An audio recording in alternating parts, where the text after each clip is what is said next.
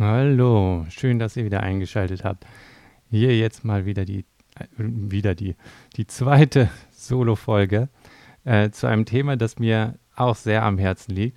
Und zwar, naja gut, wisst ihr alle, Wissensfindung, Wissenschaft liegt mir wirklich sehr am Herzen und äh, Meinungsfreiheit ist meiner Meinung nach da ein, ein elementar wichtiger Motor für den wissenschaftlichen Prozess, Prozess und den Austausch von Ideen. Und in vielen Diskussionen zu Meinungsfreiheiten habe ich immer das Gefühl, dass ein merkwürdiger Begriff von, von dem Prozess der Modellannahmen drin sind. Je nachdem, also ist Meinungsfreiheit generell oder der Kampf gegen Missinformation natürlich jetzt im digitalen Zeitalter und mit Covid und dem US-Wahlkampf oder generell jetzt der anstehenden Wahl bei uns äh, immer ein riesen, Riesenthema.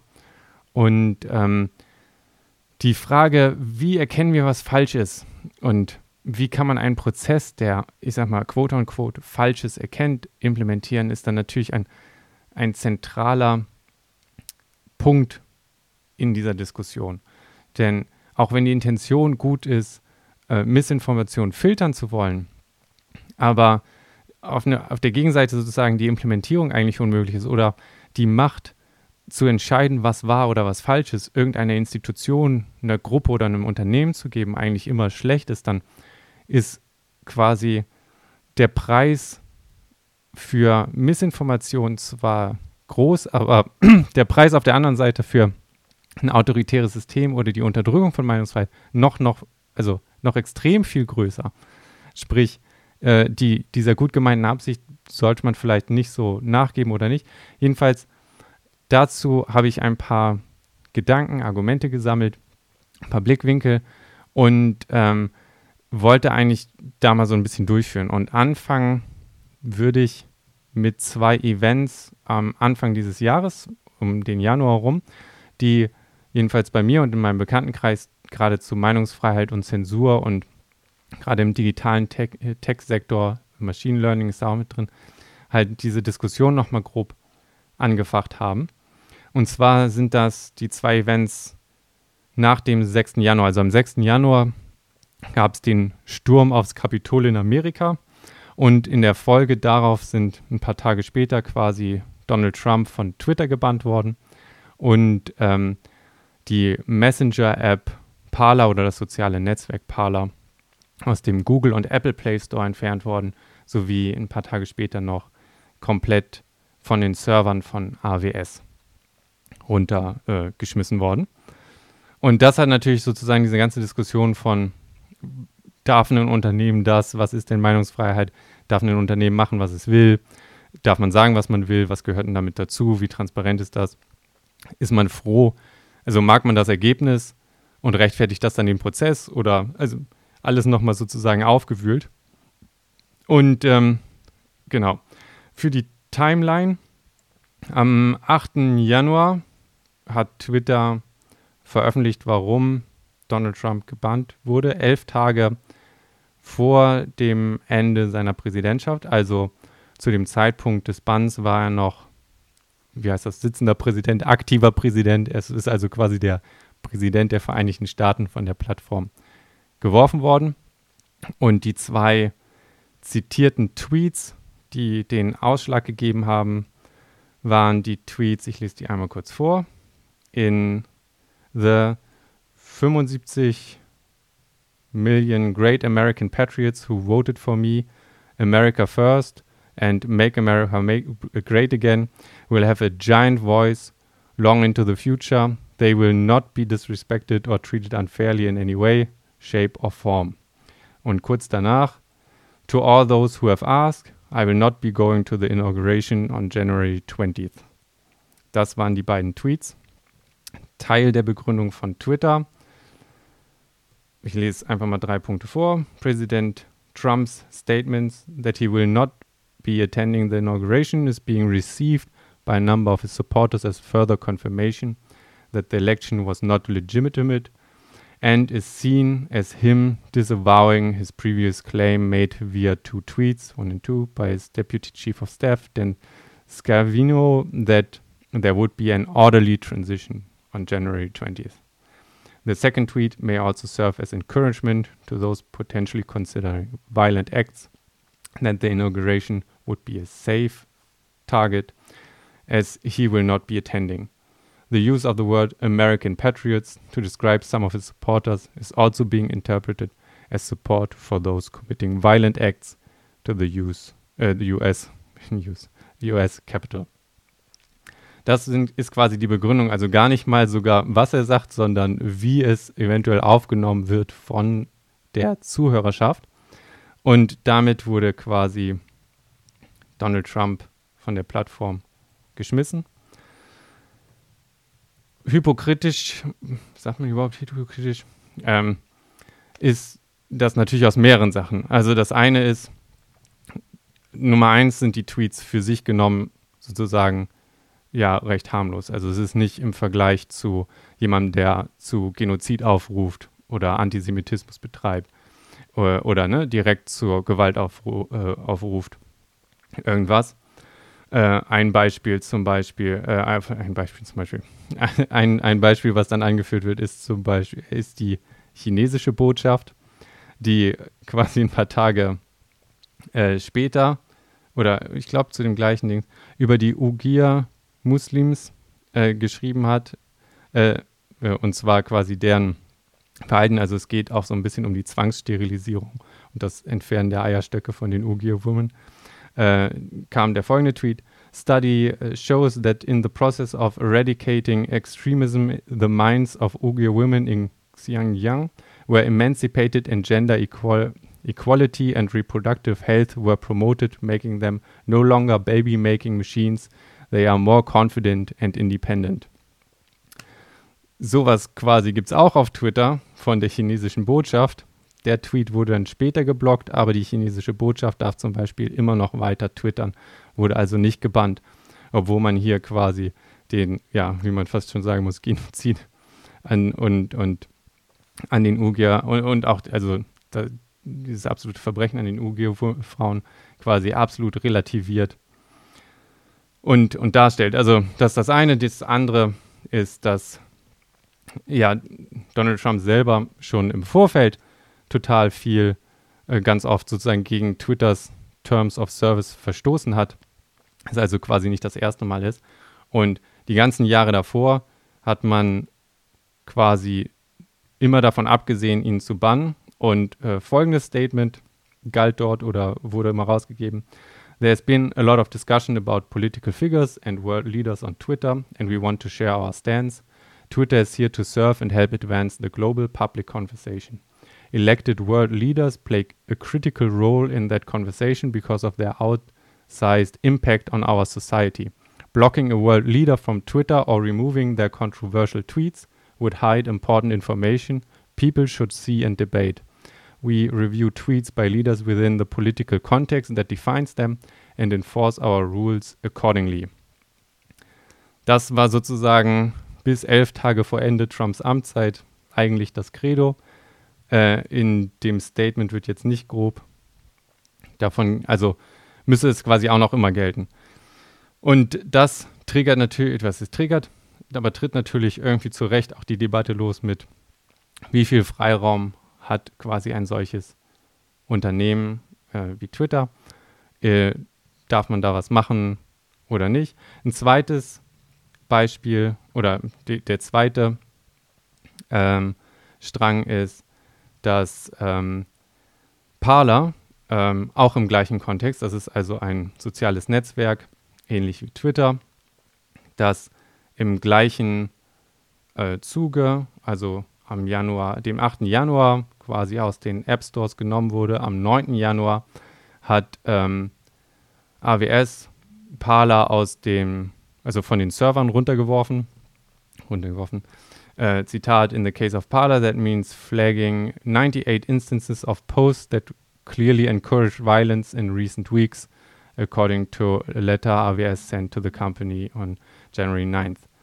Uh, als Größenordnung zum Ende Dezember 2020 hatte Parler 15 bis 20 Millionen User, ist schwer da irgendwie eine Zahl drauf zu pinnen. Twitter weltweit ungefähr 314 Millionen Users, nur in der US 48 Millionen Sprich, je nachdem, ich weiß nicht genau, ob Parler jetzt auch weltweit, aber eigentlich mein Verständnis wäre mehr US aktiv war. Äh, so oder so ist das jetzt keine kleine Userbase und etwas, wo man schon so ein bisschen äh, von Semi-Konkurrenz zu Twitter oder Rivalen, kann man vielleicht auch sagen, reden kann. Auf alle Fälle auch eine Nummer 1 App in dem Play Store, äh, die, äh, die Monate vor, vor dem Januar. Und den wurde quasi sofort der Saft abgedreht, weil sie im Zusammenhang mit dem Sturm aufs Kapitol äh, als die Plattform äh, dargestellt wurden oder äh, das ist sozusagen das, die Begründung gewesen, äh, auf der sich die Trump-Supporter und recht, äh, Rechtslehnende äh, organisiert haben.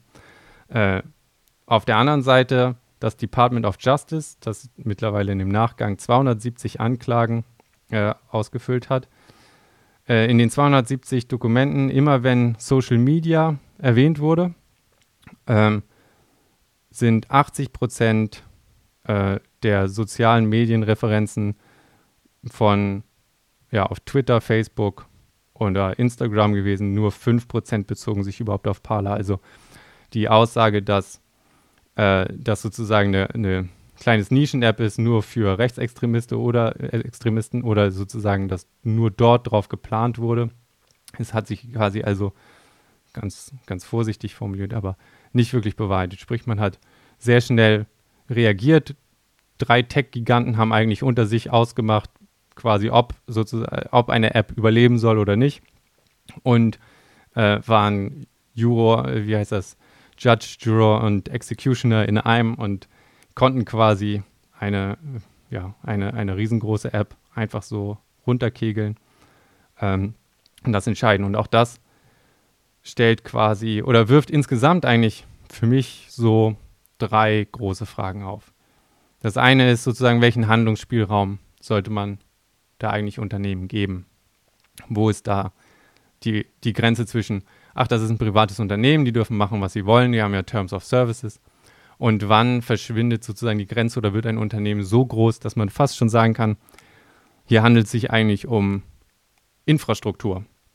Also ein Internet Service Provider, der einfach sagt, nö, uns gefällt eine bestimmte Webseite nicht, wir blocken das oder Netflix soll uns mal mehr Geld aufs Konto überweisen, sonst drosseln wir die und so. Das ist halt hart illegal zu Recht.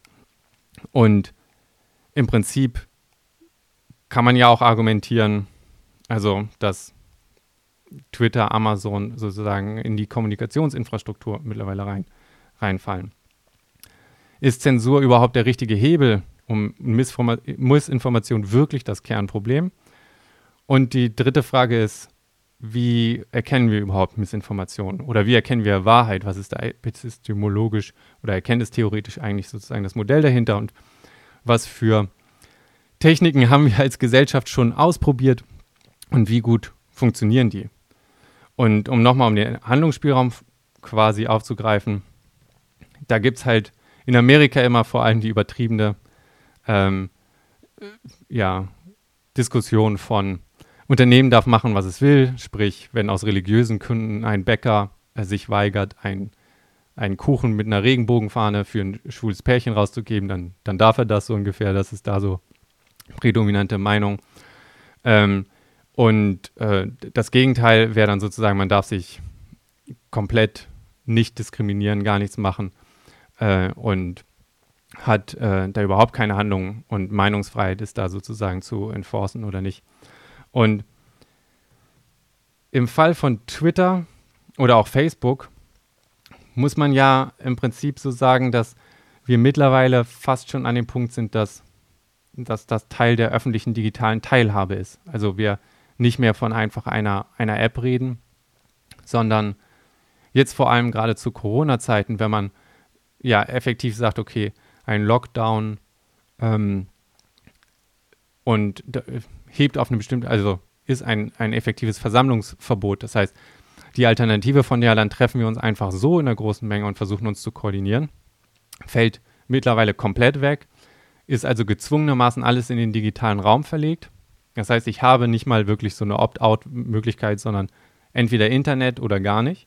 Und auf den Internetplattformen ist es ja sozusagen WhatsApp, Facebook und Twitter die großen Klopper.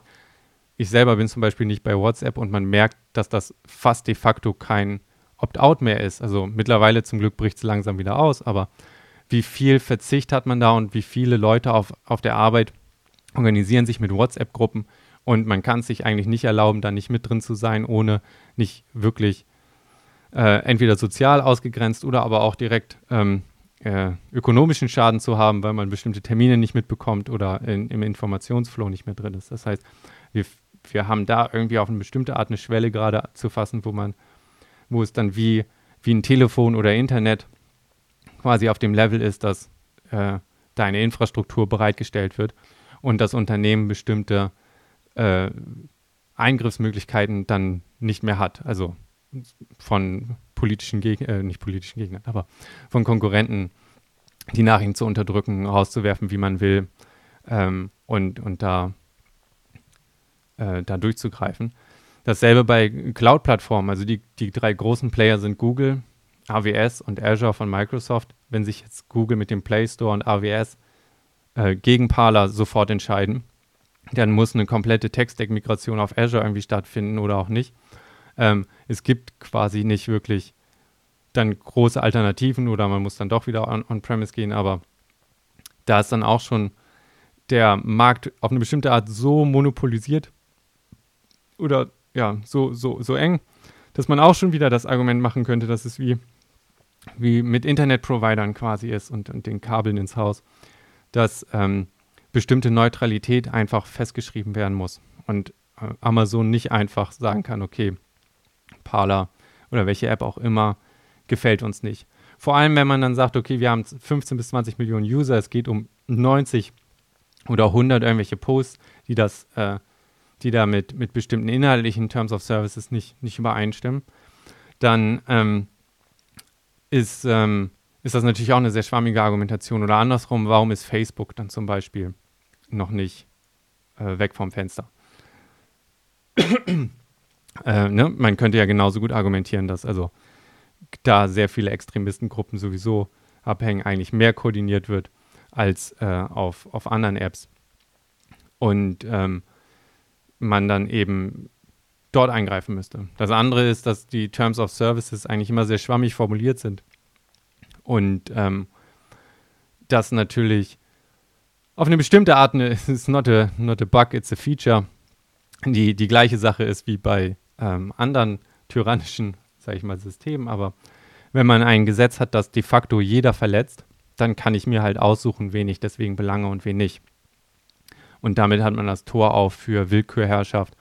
Und ähm, gerade wenn ein, wenn ein kompletter Prozess irgendwie fehlt, Transparenz darüber, und man nur in dem Einzelfall argumentiert und ich alle anderen einfach weglasse und irgendwie argumentiere oder gar nicht mehr argumentieren muss, dann ähm, habe ich natürlich auch irgendwie ein System, wo ich einfach unter dem Deckmantel von äh, Hate Speech, auch generell sehr schwammiger Begriff, oder Terms of Service Verletzung, einfach jeden von den Plattformen werfen kann, wie ich möchte.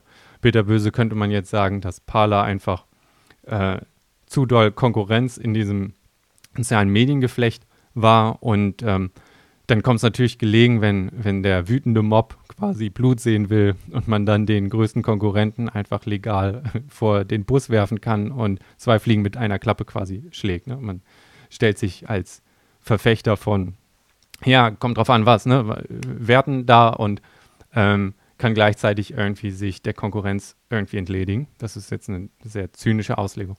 Aber das ist alles nicht nachvollziehbar, weil keine klaren Regeln da sind oder klar argumentiert ist und man im Prinzip sozusagen die Unschuldsvermutung abschafft, äh, den juristischen Prozess und man sagt innerhalb von, jetzt war es am 6. Januar, es ist passiert am 8.9., also ein paar Tage später ist die komplette App äh, abgeschafft.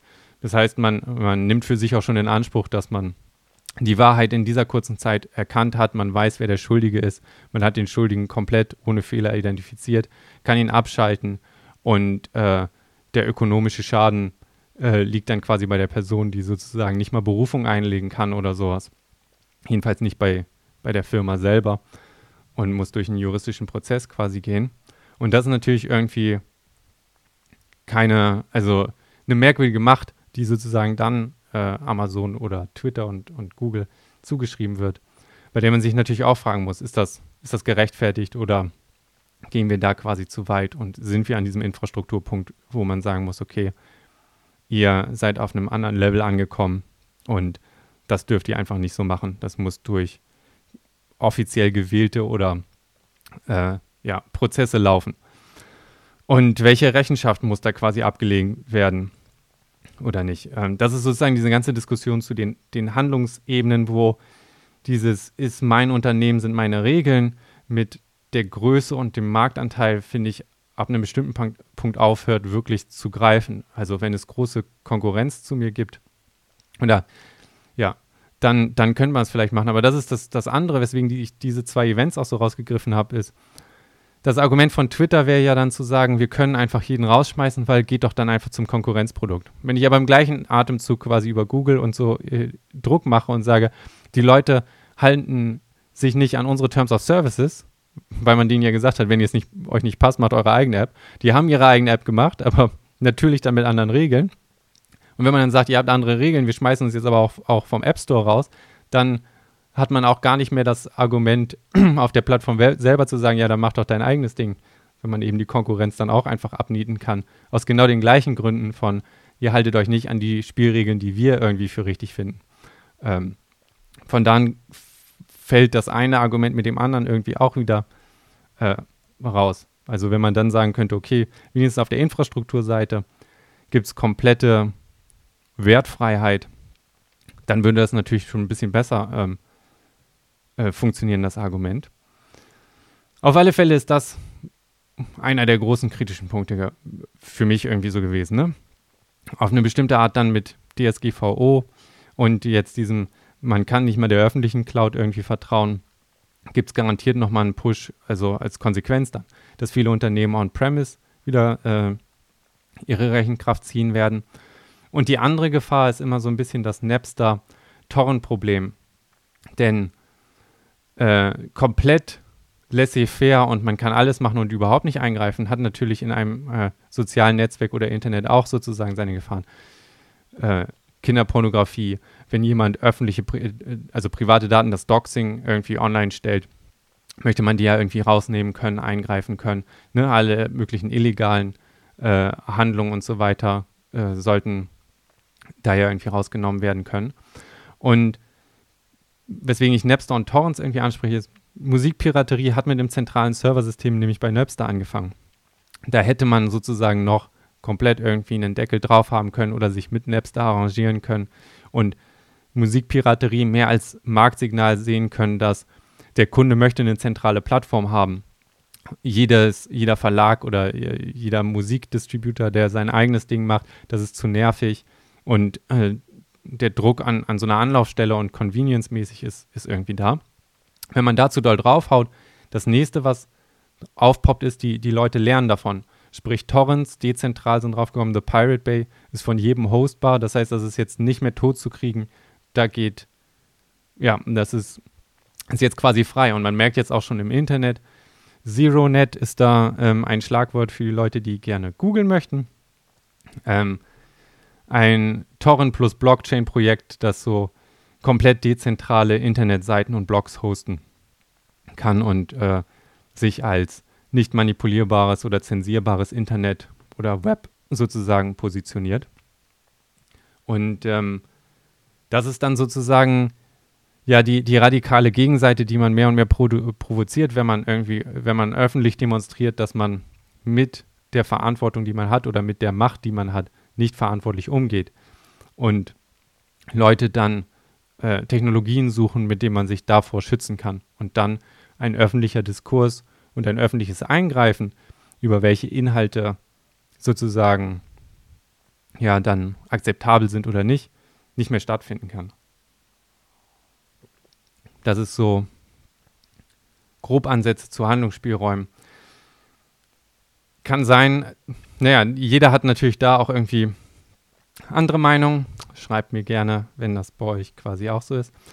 Die zweite Frage, auf die ich jetzt nochmal eingehen wollte, ist, ist das überhaupt der richtige Hebel oder ist das der Grund für, ähm, ja, äh, Missinformation oder andersrum persistenter Irrglaube. Also ist Zensur wirklich der richtige Hebel oder nicht? Und wie kommt es überhaupt dazu, dass sich so, ich sag mal, Flat Earth, die Impfgegnerbewegung, QAnon, äh, QAnon äh, und so weiter so persistent halten? Und muss man da wirklich oder ist der richtige Hebel, äh, zu, zu, versuchen zu klassifizieren, was ist richtig, was ist falsch? Und ich versuche alle Nachrichten da rauszufiltern. Te rein theoretisch ist das natürlich eine mögliche Lösung, aber für mich ist das der Grund für dieses Entstehen von dieser Selbstradikalisierung und diesem persistenten Irrglauben in, in dem Sinne, kommt aus einem Zusammenspiel von verschiedenen anderen Effekten. Und äh, das würde ich jetzt einmal kurz versuchen zu skizzieren. Verschiedene Bauteile. Ähm, das eine, was wir haben, ist, ähm, ja, aus, äh, ich zitiere jetzt viel aus Kahnemanns ähm, Thinking Fast and Slow. Äh, da sind verschiedene kognitive äh, Biases oder ja, ähm, schief, was ist schief, Wahrnehmungsverzerrungs- oder psychologische Verzerrungseffekte aufgeführt. Einer ist, dass unser Hirn schlecht mit Wahrscheinlichkeiten umgehen kann. Das habt ihr von mir schon öfter gehört. Ähm, unser Hirn ersetzt oder äh, als Proxy für wie wahrscheinlich ist ein Event wird, ähm, wie leicht kann ich mich daran erinnern, verwendet. Das heißt, wenn ich öfter einer bestimmten Information oder so ausgesetzt bin, dann äh, überschätze ich die auftretende Wahrscheinlichkeit. Das heißt, mein Weltbild und wie was, was ändert, ist dann natürlich sozusagen sehr davon beeinflusst, was ich wie oft ausgesetzt bin. Ähm, Hunde an der Leine kann ich mich sehr leicht daran erinnern. Schwein, das an der Leine Gassi geführt wird, nicht so oft. Also denke ich, Hunde sind wahrscheinlicher als Schweine, die Gassi geführt werden. Dem Fall gute Heuristik, richtig, passt ungefähr. Wenn es darum geht, ähm, Unfälle, äh, äh, Unfallstatistiken zu haben. Ich kann mich eher an sozusagen Horrorgeschichten von einem Flugzeugsturz ab äh, erinnern, ungefähr gleich wie Autounfälle sind. Ich würde die also quasi in die gleiche Ecke packen, sind aber Größenordnungen auseinander entfernt. Das heißt, da fängt es natürlich an, unsere Risikoeinschätzung ähm, äh, mit, mit reinzuspielen. Dann haben wir einen Negativity Bias, sprich äh, negative Nachrichten und, und Gerüchte ist etwas, das wir, mit dem wir uns viel eher beschäftigen oder das uns eher anspricht als, als positive Sachen. Sogenanntes Doom-Scrolling bei Twitter. Ich weiß nicht, ob der Begriff euch was sagt, aber quasi man ist gefesselt von, die Welt geht unter und hört sich das alles an und wenn man irgendwie positive Sachen hat, wird man irgendwie sehr schnell gelangweilt. Und ähm, da gibt es auch eine ja, evolutionäre oder evolutionär-biologische Erklärung, die das äh, für oder ange angeblich, wenn ich den Satz habe, da ist ein Tiger in dem Busch, dann kann ich statistisch gesehen ja zwei Fehler machen. Äh, typ 1 Error, ich mag die Namen übrigens überhaupt nicht, weil ich muss sie auch jedes Mal googeln, was sozusagen was ist, aber statistisch gesehen ein Typ 1 Fehler ist. Ähm, der Satz ist wahr, also da ist ein Tiger in dem Busch, aber ich lehne die Hypothese ab, also ich glaube dem nicht. Das ist natürlich sehr tödlich. Ich gehe hin, ich werde vom Tiger gefressen und so. Ähm, ein Typ 2 Fehler ist, ähm, ich glaube dem Satz, ja, da ist ein Tiger. Äh, ich glaube das einfach. Aber äh, da war gar keiner drin. Sprich, ich bin einfach notlos, grundlos dem Busch aus dem Weg gegangen. Natürlich für mich weniger gefährlich. Sprich, es gibt evolutionären harten Druck, im Zweifel sozusagen zu sagen, ja, ich glaube einfach einem negativen ähm, äh, ähm, Satz und ich nehme einen Typ 2 Fehler quasi in Kauf, immer über einem Typ 1 Fehler, ist, ist dann sozusagen in uns reingebacken. Genauso wie, dass man da schneller irgendwie Leuten von mitteilen möchte und diese Information durch die Gesellschaft tragen möchte. Äh, während bei positiven äh, Botschaften da nicht so ein hoher Druck ist, weil es nicht so hart direkt ums Überleben geht. Das heißt, wir sind, ich meine, der Faktor ist 4 zu 1 oder so auf auf negative Nachrichten quasi getrimmt. Dann äh, gibt es Confirmation Bias, Also wir mögen auch gerne ähm, uns immer irgendwie bestätigen. Und das letzte als Bausteinchen ist sozusagen dieses System 1 und System 2, wie es in Kahnemann beschrieben wird. Unser äh, System 1 quasi das schnelle, instinktive, emotionale Reagieren und das zweite, sage ich mal, nachgeschaltete System, das langsamer, mehr, bewu also bewusster und logischer an Sachen angeht. Und das ist auch die evolutionäre Erklärung für so einen Split ist, dass man in, in bestimmten Situationen schnell reagieren muss und dass halt computertechnisch sozusagen günstigere Operation ist, als lange logisch drüber nachzudenken. Aber wenn man uns also in diesem emotionalen Zustand hält, reagieren wir schneller und natürlich aber auch irgendwie mehr heuristisch getrieben. Und das heißt, in, in all diese negativen oder in all diese Biases, äh, die wir quasi haben, die evolutionär sehr viel Sinn gemacht haben in dem Kontext von man wächst im Dschungel sozusagen auf oder man muss überleben, ähm, all die gehen jetzt quasi komplett konträr im digitalen äh, Dings. Und zwar, wie Facebook und Twitter und YouTube quasi konstruiert sind, ist, es geht um Aufmerksamkeitsanteile. Man ist also finanziert über Werbung. Werbung funktioniert, wenn die Leute sehen, das heißt, ich als Plattform möchte die Leute so lange an mich binden und die Aufmerksamkeit fesseln, damit ich in diesem Aufmerksamkeitsmarktsegment ähm, den größten Anteil habe und das sozusagen Aufmerksamkeit mit Werbung übersetze ich sozusagen, also übersetze ich in Geld. Und das heißt, alles, wenn ich jetzt einen Machine Learning-Algorithmus habe und der ist nur darauf aus, rauszufinden, was hält jemanden lange auf meiner Plattform, was macht die, was fesselt dich sozusagen, wie, wie Crack auf der Plattform, dann, ohne dass das abs absichtlich in der Form vorgegeben ist, aber äh, stark emotionalisierende Sachen sorgen dafür, dass wir schnell reagieren und interagieren.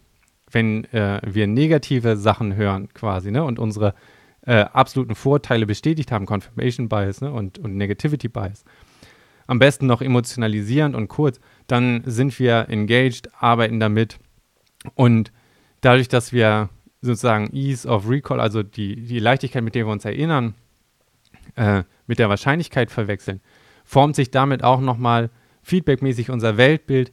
Das heißt, wir konditionieren uns selber in so eine emotionalisierte Blase, die uns fesselt. Und dadurch, dass den neutralen, neutralen in Anführungsstrichen Algorithmus vor allem interessiert, uns zu halten auf dieser Plattform, findet er halt einfach raus, was emotionalisiert, was sind genau die Tweets, was sind die Videos, die da quasi Öl ins Feuer gießen. Das heißt, ähm, andersrum, das, was man sozusagen, oder ich sage schon sehr oft sehr zu sagen, das, was man eigentlich möchte, wenn man sagt, man bekämpft Missinformation, ist eine nüchterne, runtergekühlte, sachliche Diskussion, sprich eine langweilige Plattform, auf der man nicht mehr so oft ist und abspringt. Und das finde ich ist eher der Grundkonflikt, das Geschäftsmodell gekoppelt mit natürlich den Algorithmen, die auf dieses Geschäftsmodell, nämlich Aufmerksamkeitsanteile abzapfen, aus sind, ist der eigentliche Motor, der diese ähm, persistenten Irrglauben irgendwie aktiv hält, weil das effektiv Geld bedeutet. Sprich, so halbherzig zu sagen, ja, okay, dann packen wir da so ein Ministerium der Wahrheit irgendwie rein oder kannibalisieren den Wahrheitsfindungsprozess komplett damit das so ein bisschen nicht ganz hart aus dem Ruder läuft oder wir bestimmte Ideen aus diesem Feedback-Kreislauf versuchen rauszuzwacken, ist eine sehr, sehr schlechte äh, Art, quasi das eigentliche Problem von das Geschäftsmodell dieser Firmen ist eigentlich kaputt und muss abgeschafft werden oder verändert werden, zu umgehen und den Fokus auf irgendwas anderes zu legen, mit den, mit den sehr hohen Kosten, dass wir so den öffentlichen Diskurs komplett einschneiden, weil wir jetzt erlauben, dass eventuell irgendwo einfach eine Instanz sagen kann, das ist richtig, das ist falsch und komplett counter zu einem öffentlichen Diskurs läuft.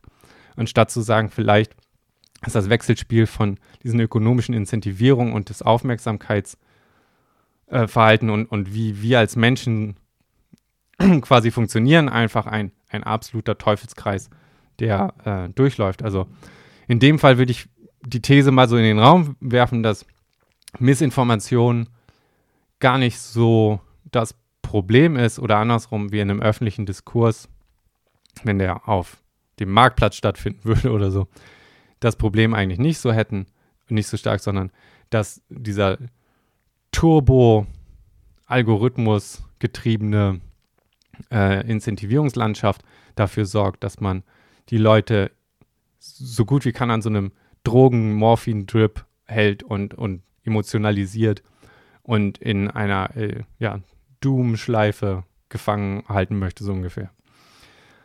Also von daher denke ich so, dass einmal selbst, ja, der, der, wenn, wenn man sagt, die Handlung, finde ich jetzt eigentlich schon fragwürdig, dann, dass man das richtige Problem angeht, finde ich schon fragwürdig. Aber selbst wenn man beides, bei beiden sagen würde, okay, ich finde, ein Unternehmen hat, hat das Recht, darf komplett so entscheiden, hat diesen, kriegt von mir diesen Handlungsspielraum und nein, alles, was du gerade gesagt hast, schön und gut, bla bla bla. Missinformation ist wirklich das richtige Problem. Also ja zu diesen beiden Fragen davor. Finde ich, bleibt immer noch das riesige Problem über von wie finden wir eigentlich Wahrheit. Denn in jedem Fall brauche ich ja jetzt einen verlässlichen Prozess oder irgendwas, dass ich packe einen Tweet rein oder ein Video und jemand kann objektiv sagen, okay, das ist falsche Information oder schlimmer noch, das ist falsche Information mit der Absicht, jemanden zu manipulieren. Das müssen wir aus dem Verkehr ziehen. Das heißt, dieser Prozess oder, oder das muss ja irgendwie funktionieren, implementiert sein und die implizite Behauptung von einem Tech-Konzern ist ja dann, dass wir haben was Schnelleres gefunden als Wissenschaft für sich. Wir sind jetzt auf Turbo. Wir kriegen das Ding in zwei Tagen oder nicht wahr? Also die Entscheidung von am 6. Januar ist, ist quasi der Sturm aufs Kapitol passiert. Und zwei, drei Tage später hat man, war man überzeugt davon, man hat den Schuldigen, man weiß genau, was zu tun ist, wie man das Problem löst und wir setzen es quasi um. Und wir haben einen Prozess im Keller, der so schnell Wahrheit kristallisieren kann. Absolute objektive Wahrheit, auf der wir quasi sofort handeln können. Das ist ja eine sehr, ja, sehr harter Claim, äh, den man ja auch irgendwie untermauern muss. Oder kann sowas überhaupt funktionieren? Oder ist das nicht doch irgendwie ideologisch getrieben von, wir denken, das ist das, was, was, ja, was wahr ist, aber wie untermauert man das? Und ähm, die, Frage, äh, die, die Kernfrage für mich ist dann immer, was ist überhaupt Wahrheit oder objektive Wahrheit? Wie ka kann man das versuchen zu definieren oder überhaupt einzugrenzen? Hat man da ein Gefühl für? Und die, ja, meine Arbeitsdefinition oder äh, von, von Wahrheit ist mehr Wahrheit oder etwas Wahres ist die, die, die Kraft, die Macht, das, was auch immer, die Dinge korrelieren kann, die sonst nicht koordiniert sind. Sprich, wenn, wenn ich zu irgendeiner Erkenntnis komme und äh, dann durch Zufall mache ich eine archäologische Ausgrabung und irgendeine Gesellschaft von vor 2000 Jahren hat genau das gleiche Ergebnis gehabt, komplett unkoordiniert, wir haben nicht voneinander gewusst, äh, gewusst wir kommen auf dieselben Ergebnisse, dann ist es halt unmöglich, das irgendwie koordiniert zu haben oder sich ausgedacht oder abgesprochen zu haben. So, also muss die Sache auf eine bestimmte Art wahr sein, weil sie unabhängig konvergiert ist und, und jenseits von irgendeiner Koordination äh, überleben kann. Das heißt, ähm, auf eine bestimmte Art, je mehr kommuniziert wird, und deswegen finde ich, ist das so, also leitet sich, mein Verständnis von Wahrheit ist, ist deswegen auch mit, mit Meinungsfreiheit so, so stark verzahnt, weil je mehr ich quasi kommuniziere und je mehr äh, Leute publizieren können und dürfen, ohne dass das durch sozusagen Initialfilter läuft, desto schwerer wird es natürlich auch für jemanden, all diese Kommuniqués sozusagen äh, versuchen zu kommunizieren. Sprich, das, was so durch alle Datenpunkte passt und, und nicht viel Rauschen hat oder so, ist dann auf eine bestimmte Art die Wahrheit, das Einzige, was überlebt, weil das es das Einzige ist, was äh, keinen kommerziellen Aufwand hat, koordiniert zu werden, weil die Natur einfach dafür sorgt, dass überall die Schwerkraft gleich ist, dass die Erde rund ist, dass der Mond um die Erde geht, dass die Kreiszahl Pi den gleichen Wert hat, dass das Äquinoktikum richtig bestimmt wird, dass bestimmte Jahreszeiten und Zyklen herausgefunden werden. Das heißt, jede Gesellschaft, unabhängig davon kommt, findet bestimmte Grundwahrheiten einfach raus, weil weil sie halt wahr sind. Und das heißt, auf der anderen Seite, wenn ich versuchen will, das zu manipulieren oder zu sagen, ich habe eine bestimmte, ich sag mal, Wahrheit in Anführungsstrichen, die ich eben vorschreiben will, dann muss ich ja alle Ergebnisse, wissenschaftliche Messungen, egal wie, gut verstehen und anfangen zu koordinieren, damit die alle konsistent das gleiche falsche Bild produzieren. Sprich, ich habe ein aktives Interesse daran, ähm, die Nachrichten oder die Publikation oder was auch immer, das Volumen klein zu halten, weil dann kann ich da natürlich besser eingreifen. Man merkt das bei Unternehmen. Ähm, die Unternehmenskommunikation, das ist das Erste, was jedes Unternehmen irgendwie gerne einführt. Alles läuft nur noch über diese zentrale Stelle und keiner darf mehr nach außen reden. Wir kappen das irgendwie ab, weil man eben nicht möchte, dass die Wahrheit nach draußen kommt und alle sehen, was für ein Chaosladen das ist und das, was da alles abgeht, sondern man möchte das Bild kontrollieren und eine bestimmte Wahrheit konstruieren über das Image der Firma. Sprich, man setzt genau die gleichen Sachen an. Kontrolle geht nur, wenn es irgendwie handhabbar ist, sprich Deckel drauf. Wenn man sagen würde, wir wollen, dass es ein ehrliches Bild, dass wirklich die Wahrheit rauskommt, dann würde man ja eher sagen können, okay, haut raus, was ihr könnt. Das, was quasi überbleibt und konsistent ist, wenn man sich da genug Mühe macht, das ist die Wahrheit, die quasi überlebt. Das heißt, das ist sozusagen für mich immer die, ja, die Definition von Wahrheit. Und dazu sagen, okay, wir haben jetzt aber einen Prozess gefunden, ähm, mit dem, mit dem man irgendwie ja nicht mehr kommunizieren muss oder fleißig diskutieren oder so, sondern die zwei Leute kriegen das viel schneller hin, rauszufinden, ist das richtig oder ist das falsch. Oder das Institut, das ist natürlich dann etwas, was eigentlich counter dazu geht und mehr danach riecht mit, man will eigentlich ein Narrativ kontrollieren und, und festgeben. Und ähm, das ist so die Quintessenz für mich immer irgendwie, dass es gibt, ja, there's no free lunch. Also es gibt dieses, das umsonst nicht. Auf eine bestimmte Art muss man die Kosten für falsche Informationen quasi tragen, weil alle anderen Alternativen für die Gesellschaft eigentlich viel, viel teurer sind. Und es gibt ja verschiedene mögliche Implementationen. Twitter hat ja auch schon Sachen auf, ausprobiert. Das eine ist zum Beispiel einfach offizielle Quellen, CDC oder so, in, in Corona-Maßnahmen als Richtlinien zu sehen und dann bewerte ich jeden Tweet als weich davon ab oder stimmt dem zu. Und das ist jetzt wie, wie ich, ähm, wie ich Wahrheit definiere und versuche, Missinformationen zu, äh, zu klassifizieren. Aber das ist ja eigentlich genau das Problem. Ich will ja eigentlich wissen, wie halte ich das offizielle Narrativ in der Verantwortung, wenn da Fehler gemacht sind. In dem Fall ist es zum Beispiel, braucht man gar nicht lange gucken, dass das überhaupt nicht funktioniert und äh, ein sehr schlechter Gedanke ist. ähm, ich versuche mal einen Audioclip abzuspielen. Ein, ein erstes, und zwar ist das März 2020 uh, Fauci im Interview mit 60 Minutes. People should not be walking around with masks. You're sure of it because people are listening really no, closely to this. Right now, people should not be walking. There's no reason to be walking around with a mask. When you're in the middle of an outbreak, wearing a mask might make people feel a little bit better, and it might even block a, a droplet, but it's not providing the perfect protection that people think that it is. And often there are unintended consequences. People keep fiddling with the mask and they keep touching their face. And can you get some schmutz sort of staying of, inside of, there? Of course, of course. But when you think masks, you should think of healthcare providers needing them and people who are ill. People should not. Genau.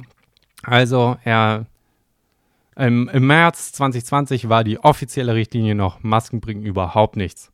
Sprich, jeder Biologe der äh, andere Paper zitiert hat, wäre dann in dem Szenario mit This violates oder goes counter to CDC Sachen markiert werden oder im schlimmsten Fall ja sogar geblockt worden.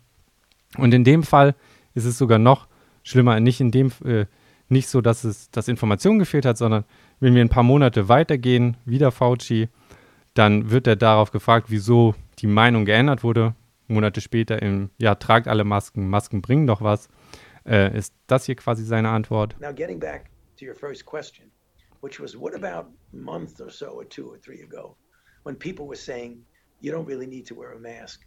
Well, the reason for that is that we were concerned, the public health community, and many people were saying this, were concerned that it was at a time when personal protective equipment, including the N95 masks and the surgical masks, were in very short supply. And we wanted to make sure that the people, namely the healthcare workers, who were brave enough to put themselves in harm ways to take care of people who you know were infected with the coronavirus and the danger of them getting infected, we did not want them to be without the equipment that they needed. Hier wird eigentlich im Prinzip zugegeben, dass man bewusst gelogen hat. Also, dass Masken bringen nichts, ist quasi eigentlich nur gesagt worden, wie er gesagt hat, weil man Angst hatte, dass die Leute, die Masken brauchen, sie dann nicht bekommen. Das ist natürlich, also aus Wissenschaftlersicht, ich würde sagen, rücktrittsfähig und ähm, sowas geht überhaupt nicht. Aber es demonstriert genau den Punkt, den ich machen will, nämlich äh, diese offiziellen Kanäle werden politisiert und auch benutzt, also als Wahrheitsfindungsinstrument und als Idee zu sagen, wir benutzen das, um Tweets zu filtern und zu sagen, nee, das geht gegen das, das etablierte äh, Narrativ und nicht. Genau dafür brauchen wir eigentlich Stimme- und Meinungsfreiheit, um zu, rauszufinden, dass, nee, hier wird aktiv das Falsche äh, gesagt, weil man so, ja, zu wenig Masken gekauft hat oder nicht ne, und seinen Fehler verstecken möchte. Und äh, ist also absoluter Horror. Und äh, genau darum geht es ja auf eine bestimmte Art. Äh, wie kriege ich, wie, wie, kriegt man das dann quasi mit? Also die offizielle Richtlinie ist ja eigentlich etwas, das man, das ich auch also irgendwo verantworten muss oder nicht über dem Prozess steht und einfach behaupten kann, wir wissen jetzt, wie es ist, ne? sondern Zensur funktioniert halt nicht komplett transparent, weil ich, das, was ich unterdrücke, kann ich ja nicht Leuten einfach zeigen, dann habe ich es nicht mehr unterdrückt. Ähm, Fact-Checkers ist natürlich auch so eine Sache. Haben wir vielleicht einfach ein Team und die machen äh, dann Fact-Checks. Da muss man auch nicht lange suchen. 26.05. vor ein paar Tagen. Äh, Luigi Warren wurde der Account geblockt für einen Tweet, in dem er geschrieben hat, dass geimpfte Personen das äh, Spike-Protein noch ausscheiden können. Das heißt, äh, der Körper produziert als Impfreaktion dieses Spike-Protein und das Spike-Protein selber äh, ist in, der, in, dem Verdacht, dass es äh, für bestimmte Gewebeschäden eventuell äh, zuständig ist. Und wenn ich das ausscheiden kann, kann natürlich eine nicht geimpfte Person das aufnehmen und die, die Angst ist, dass es, äh, dass es da ähm, dann zu, zu Kontaktschäden so, so kommt. das nennt sich dann Spike-Protein-Shedding im Englischen oder dass das eben ausgeschieden wird. Und der schreibt, dass das vorkommen kann, in allerdings verschwindend kleinen Mengen, sodass für ungeimpfte äh, Kontaktpersonen eigentlich keine Gefahr äh, äh, ausgehen sollte. Aber das ist ähm, dann Grund gewesen, ähm, den Tweet, nicht nur den Tweet, sondern seinen Account auch noch zu, zu blocken. Ähm, weil das, ja, keine Ahnung, bei den Fact-Checkern als nicht gut aufgekommen ist und so weiter. Der Kicker, weswegen der, Name so wichtig ist, ist, die Person ist einer der Miterfinder der mRNA-Technologie. Also wenn jemand weiß, wovon er redet, dann ja eigentlich die, die Person. Das heißt, hier wird dann einfach eingegriffen in den Diskurs und Informationen zurückgehalten, weil man sagt, okay, aber wenn das dann jeder glaubt, das hat, äh, dann, dann glauben die nicht mehr so an Impfen und so weiter. Und das ist natürlich irgendwie ein nett gemeinter Instinkt, aber diese Bevormundung und so, sich selber als Elternteil von der ganzen Menschheit aufzuschwingen und zu sagen, oh nein, nein, nein, die Leute sind zu dumm dafür oder ich nehme das weg und ich entscheide jetzt aber, äh, was, was richtig ist und welchen Effekt das auf die Menschen hat oder nicht, da nimmt man sich ja ultra viel heraus in dieser Position. Vor allem, wenn das einfach so eine Abteilung in irgendeinem Unternehmen ist, wo keine Sau weiß, wer da überhaupt drin sitzt und wie die da reingekommen sind, aber die sind jetzt, schwingen sich auf zu den Eltern der Nation äh, auf eine bestimmte Art und man, man äh, unterdrückt quasi Wahrheitsfindung oder das Rausfinden von, worum es eigentlich quasi geht. Andere Beispiele sind natürlich dann die Lab Leak Hypothese, bei der es jetzt langsam wenigstens ähm, salonfähig wird. Das, das andere, was, was jetzt immer noch, wo jetzt noch der Deckel drauf ist, das heißt, wenn ihr noch euren Aluhut vom letzten Mal nur beiseite gelegt habt und ihn wieder aufziehen möchtet, dann könnt ihr die ganze Route von Ivermectin einmal durchgehen. Ein äh, äh, ein, Medikament, für das es 2015 den Nobelpreis gab und das äh, mittlerweile äh, sehr gute Studien hat, um und Metastudien, die ungefähr die äh, Mortabilität, also Sterblichkeitsrate bei Covid äh, um 70 Prozent reduzieren. Also eine, eine starke Hausnummer und ein sehr gutes Medikament ist, das schon lange in Verwendung ist, auch im großen Einsatz ist. Das heißt, hier weiß man, also jedenfalls ist das der, der wie sagt man, compelling oder sehr attraktive, äh, argumentative Case, ähm, dass es schon sehr lange in sehr großen Dosen, also ich glaube eine Milliarde Dosen gibt es davon, äh, sind schon raus, halt für, für andere Krankheiten ausgegeben. Dass man also weiß, dass es ein relativ sicheres Medikament im Sinne von, man hat jetzt schon über mehrere Jahre gesehen, dass es, was die Effekte äh, sind im Vergleich zu äh, dann, dann neuer Technologie. Ähm, und das ist eine Sache, von der man halt wenig hört. Böse Zungen sagen, es ist auch wieder so eine Special Interest Sache. Es, es gibt halt antivirale Gegenprodukte, wie zum Beispiel Monul, Monulpiravir, das von Merck produziert wird, das natürlich dann teuer und da ist ein Patent drauf. Bei Ivermectin ist billig und kein Patent drauf.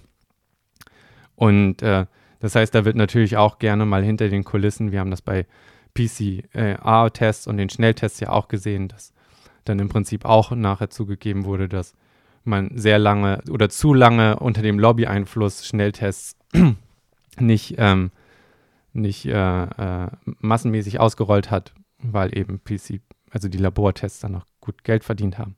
Aber im Prinzip wollen wir ja eigentlich als Gesellschaft irgendwie sowas schnell finden und diskutieren können und unter den Deckmantel von, oh, das ist aber Missinformation oder das ist nicht richtig, kann man natürlich auch super schnell äh, spezielle Interessen einfach durchsetzen. Also das, das funktioniert auch nicht. Ein offizielles Ministerium ist sozusagen das, das größte, größte, was heißt Problem, aber das gefährlichste überhaupt, ne? Das Ministry of Truth sozusagen. Ein Horrorexempel ist Lysenkoismus äh, in der, ja, äh, was ist das, ähm, Sowjetunion damals. Ähm, äh, Lysenkoismus, ich rede, lese jetzt mal kurz äh, von Wikipedia vor. Der Lysenkoismus war eine von dem sowjetischen Agrarwissenschaftler Trofim äh, Lysenko in den 1930er Jahren begründete pseudowissenschaftliche Lehre, die unter anderem an den Lamarckismus äh, anknüpfte. Zent äh, das zentrale Postulat des Lysenkoismus lautete, dass die Eigenschaften von Kulturpflanzen und anderen Organismen nicht durch Gene, sondern nur durch Umweltbedingungen bestimmt würden. Das war schon damals mit dem Stand der Wissenschaft in keiner Weise zu vereinbaren. Lysenko gewann jedoch in der äh, stalinistisch, Sow stalinistischen Sowjetunion vor allem zwischen 1940 und 1962 eine tonangebende Stellung, da es ihm gelang, den Diktator Josef Stalin als Förderer zu gewinnen. Schwere Ernteeinbußen wurden angeblich Saboteuren zugeschrieben. Damit verbunden war ein Feldzug gegen die sogenannten faschistische oder bourgeoise Genetik sowie gegen jene Biologen, die sich mit dieser Disziplin befassten. Sprich, wenn man erlaubt, dass das ideologisch einfach vorgegeben wird, wir vom Staat sagen können, das ist richtig oder nicht, und man hat eine Wissenschaftstheorie, die da sehr gut reinpasst im Sinne von, uns geht so schlecht, weil das sind politische Gegner und alle, die, die dagegen argumentieren, sind natürlich Dissidenten und wollen, wollen uns quasi vom richtigen Weg abfahren. Dann ist man in so einer absoluten Horrormühle angekommen, in der quasi unter dem Deckmantel von Missinformation alles weggeschreddert wird. Also äh, absolut grauenhafter Preis für eine Gesellschaft, äh, da, da in die Richtung zu gehen. Der letzte Punkt wird euch vielleicht sogar ein bisschen verwundern, aber Peer Review habe ich auch noch auf der Liste. Peer Review klingt erstmal als der Goldstandard, aber das ist, äh, ist er eigentlich auch nicht so wirklich. Also Peer Review hat verschiedene Kritikpunkte. Ähm, ein, ein Hauptkritikpunkt ist, ähm, dass es quasi nach Konsens der Reviewer nur akzeptiert wird. Sprich, sprich wir haben ein, äh, ein System, das unabsichtlich ja irgendwie revolutionierende Ideen oder etwas, das komplett alles umkrempelt, also gegen den Strich oder die, die, die bestehende Lehre von allen geht, muss jetzt aber von einem, äh, einer, einer Menge, vor allem meiner Konkurrenten sozusagen, alle müssen dem zustimmen und sagen, ja, das klingt logisch, das geben wir durch. Das heißt, ich habe so eine Art Konsensfilter vor revolutionären Ideen und damit unterdrücke ich eigentlich komplett alles, was interessant ist. Ähm, wenn man sich mal überlegt, äh, die Doppelhelix, das, das Watson Crick Paper, das ist zum Beispiel nicht peer-reviewed gewesen. Das hat der Editor an einen vorbei einfach so publiziert, weil er gemerkt hat, okay, das ist sehr revolutionär, das, äh, äh, das muss publiziert werden, das stößt vielleicht Leute irgendwie auf und das ist dann ganz klassisch, also Editor, Lektorat und so veröffentlicht worden. Äh, andere Sachen, die Poincaré Conjecture ist auf Archive hochgeladen worden, also das ist jetzt nicht so kontrovers gewesen, aber viele wirklich radikale Ideen kommen eigentlich immer von den Seitenausläufern und ähm, wenn wir sozusagen auf Konsens äh, nur aus sind und das hat dann eigentlich eine größere filternde Wirkung und ähm, äh, konsenserzwingende, bürokratische Sache und nicht wirklich wissenschaftlich Ideen fördern. Das äh, andere große Problem, was, was die Peer Review und die Art, wie wir publizieren haben, ist sozusagen ist das Lügen ohne Absicht. Ähm, weil man ja Nicht-Ergebnisse nicht einfach publizieren kann. Alle Leute gucken sich das an und sagen sich, da habt ihr ja nichts gefunden, das ist nicht spannend, das lehnen wir sozusagen ab, egal wie wichtig man vielleicht meint, dass man sagen müsste, okay, das ist eine Sackgasse. Und es gibt ein einfaches Beispiel, mit dem man das, das unbeabsichtigte Problem da irgendwie aufmachen kann. Ohne dass irgendjemand wissenschaftliches Fehlverhalten zeigt, kann es zu global Fehlverhalten auf eine bestimmte Art führen. Was ich damit meine ist, wenn ich ein Experiment sechsmal machen würde oder eine bestimmte Zahl, bis die Statistik und der P-Wert rauskommt, den ich haben will, sprich, dass es signifikant aussieht und ich die Studie einreichen würde, dann wäre das absoluter wissenschaftlicher Betrug. Ich habe ja einfach so lange den Würfel gerollt, bis die 6 rauskam und dann behaupte ich, dass das irgendwie was total klasse, tolles ist. Wenn jetzt aber sechs Arbeitsgruppen das gleiche Experiment parallel machen oder n Arbeitsgruppen, alle reichen das ein, dann werden natürlich fünf Studien abgelehnt, weil da ist nichts rausgekommen oder die Leute fangen das noch nicht mal an einzureichen. Nur die Arbeitsgruppe, die halt Glück gehabt hat, reicht es quasi ein. Die selber haben keinen Fehler gemacht, man hat es wirklich nur einmal gemacht. Die ganzen statistischen Auswertungen sind richtig, der P-Wert stimmt, es ist quasi signifikant. Die Review-Leute machen auch nichts falsch, die gucken sich das an, die prüfen das, die Ergebnisse stimmen, wir lassen es durch, alle sind happy, Konsens und es klingt revolutionär und oder ist irgendwas Neues, alle freuen sich. Ich habe aber genau den gleichen Fehler gemacht, als hätte ich das Experiment selber sechsmal gemacht. Das heißt, man provoziert komplett statistische Fehlpapers, einfach durch die Art, wie, wie die Sache funktioniert. Also etwas, das, wenn, wenn jeder einfach irgendwo auch Non-Findings posten könnte, das jetzt nicht unbedingt, äh, ja, so, so feasible vielleicht, aber dann, dann hat man natürlich, dann sieht man das, ah, okay, das ist nur ein Paper aus 100, die es nicht gefunden haben. Und man sieht daran, dass das wirklich ein Problem ist an der Replikationskrise, dass viele Paper einfach nicht zu reproduzieren sind. Oder sich später dann doch als falsch herausstellen, wenn dann doch mehr Experimente einfach diesen Effekt nicht mehr äh, finden können.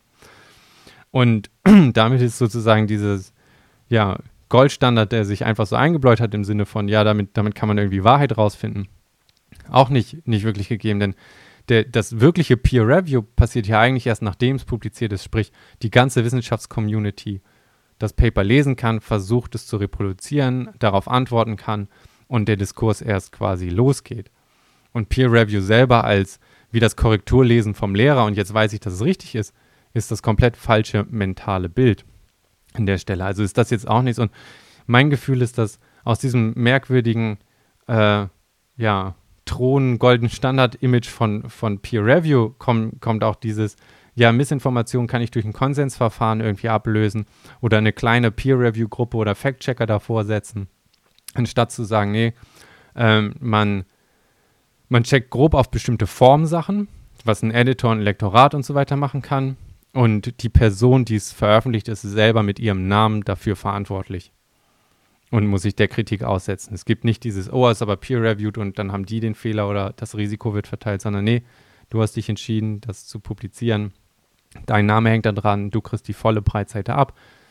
Das Risikomanagement äh, sieht, sieht, dann quasi bei der, der Einzelperson und man, man stützt sich nicht sozusagen auf irgendwie zu stark Peer Review oder, oder setzt das so durch. Am schlimmsten ist meiner Meinung nach Peer Review äh, in, in der Form von äh, oder in dem Kontext von Projektanträgen weil man da ja versucht, auch Geldmittel anzuwerben für, für Vorhaben, die eventuell was umkrempeln oder nicht. Das heißt, all die Leute, die da zustimmen, müssen dann das Risiko eventuell tragen. Das tun sie nicht. Das ist sehr risikoavers und Konsensdings. Man, man versucht irgendwas zu bewilligen, wo man weiß, dass x Paper bei rauskommen. Sprich, eigentlich grast man nur Sachen ab, die schon bekannt sind und kleinschrittig und unterdrückt damit jeglichen Vorstoß zu revolutionären oder interessanten Ideen. Also es ist auch dort Peer Review eigentlich eher der Tod als der, der Segen für den ganzen Apparat. Sehr gut herausgearbeitet in dem Buch äh, Scientific Freedom, Elixir of äh, Civilizations, in dem der Autor ähm, hat für zehn Jahre äh, den BP äh, Wissenschaftsfonds gemanagt, oder nicht Fonds, aber sozusagen ein, äh, ein, ein Förderprogramm, mit dem äh, transformative Wissenschaft, also umkrempelnde Wissenschaft gefordert werden soll. Und die waren sehr erfolgreich, hatten also äh, ein paar Nobelpreise damit gefördert im Rahmen von zehn Jahren. Ich glaube, für nur 10 oder 20 Millionen Einsatz, also recht, recht wenig. Und ähm, verschiedene äh, neue Felder quasi geschaffen, die dann zu, in, in ein, zwei Fällen sogar zu milliardenschweren Industrie geworden sind. Also brutal erfolgreich und er beschreibt so ein bisschen, was funktioniert hat und wie man das aufzieht und wie wissenschaftlicher, wissenschaftliche Freiheit äh, da so ultra wichtig ist. Und das erste, was sie abgeschafft haben, war Peer Review für äh, die Projektanträge. Komplett weg. Und ähm, da ist, finde ich, sehr viel dran. Und das ist so ein, so, ein, so ein Dogma oder so eine Orthodoxie, die sich irgendwie etabliert hat in den letzten 50 Jahren, das Peer Review, das ja State of the Art, End All äh, Ding ist. Und auf eine bestimmte Art ist eigentlich fast schon mehr eine Innovationsbremse als alles andere ist. Und uns eigentlich nichts von kritischem Denken und ähm, Diskussionen und, und wirklichem Interagieren mit den Ideen eigentlich äh, ja, ähm, äh, ja, uns davon ablöst oder äh, freispricht, sondern das ist eigentlich da, das, was stattfinden muss. Und eine neutrale Plattform, auf der das möglich ist, die dann nicht attentionmäßig incentiviert ist, sondern am liebsten sozusagen freie Ideen oder freier Informationsfluss ist und, und so wenig soziale Filter in dem Sinne eigentlich davor sind, dass man die verschiedenen Ideen und gerade auch Fringe-Ideen objektiv und gut in der Diskussion beleuchten kann, indem man damit ehrlich interagiert. Und kein, kein großes Verstecken hinter der Bürokratie oder fabriziertem Konsens, sondern äh, das Argumentieren auf Ebene von den Ideen quasi ist. Und ähm, das ist für mich so irgendwie ein, ein Kernaspekt, der, der mir irgendwie ultra wichtig ist und der in dieser Missinforma gut gemeinten Missinformationsdebatte irgendwie implizit irgendwie immer mitschwingt, denn wie generiert man Wahrheit, was gehört damit zu und was sind eigentlich Techniken, mit denen das funktioniert, da halt immer mitschwingen und naja, das, das ist so das, was, was das immer bei mir so ein bisschen auf, aufgewühlt hat oder, oder losgetreten hat. Und ich würde gerne mit zwei Zitaten aufhören. Das eine ist von Mark Twain. Uh, Censorship is telling a man he can't have a steak just because a baby can't chew. Und das letzte, was ich vorspielen möchte, ist der Ökologe oder Evolutionär ähm, Alan Savory in einem Interview äh, über Wissenschaft. Das ist ein Audioclip oder ein Videoclip, aber Audio ist das Wichtige, auf dem ich gerne enden möchte als Ideenanregung oder als, als äh, ja, was heißt, Inspiration ist es nicht, es ist mehr so das Traurige, weil all das, was ich eigentlich zu Peer Review schon gesagt habe, da nochmal viel brillanter und präziser formuliert, mehr der Aufruf zu ja, wissenschaftlichem Denken und weg von ja, ideologisch oder Konsensfindungsmechanismen, jedenfalls wenn es darum geht, Wahrheit und, und äh, ja, Wissenschaft zu betreiben. Genau, damit würde ich aufhören. Ich lasse das einfach so ausklingen. Es kommt ein kleines Tondings am Ende, nicht abschrecken. Ähm, aber lasst es einfach so sacken, was er sagt. Und ich hoffe, ihr nehmt da genauso viel mit raus wie ich. Ähm, an der Stelle schon mal danke fürs Zuhören. Danke fürs so lange Aus, Ausharren. Und ähm, ich wünsche euch einen schönen Resttag, trinkt genug Wasser und passt auf euch auf. Hier jetzt noch einmal der Clip. People talk glibly about science. What is science? People coming out of a university with a master's degree or a PhD, you take them into the field and they, they literally don't believe anything unless there's a peer-reviewed paper. It's the only thing they accept.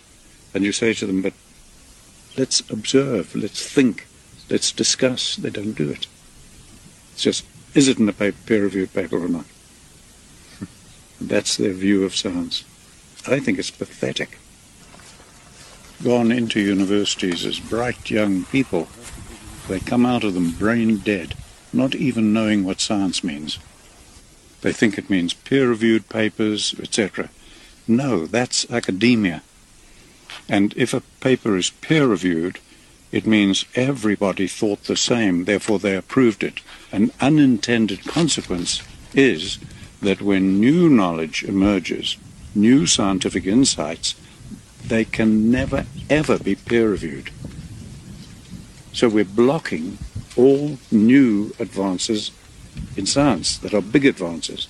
If you look at the breakthroughs in science, almost always they don't come from the center of that profession. They come from the fringe.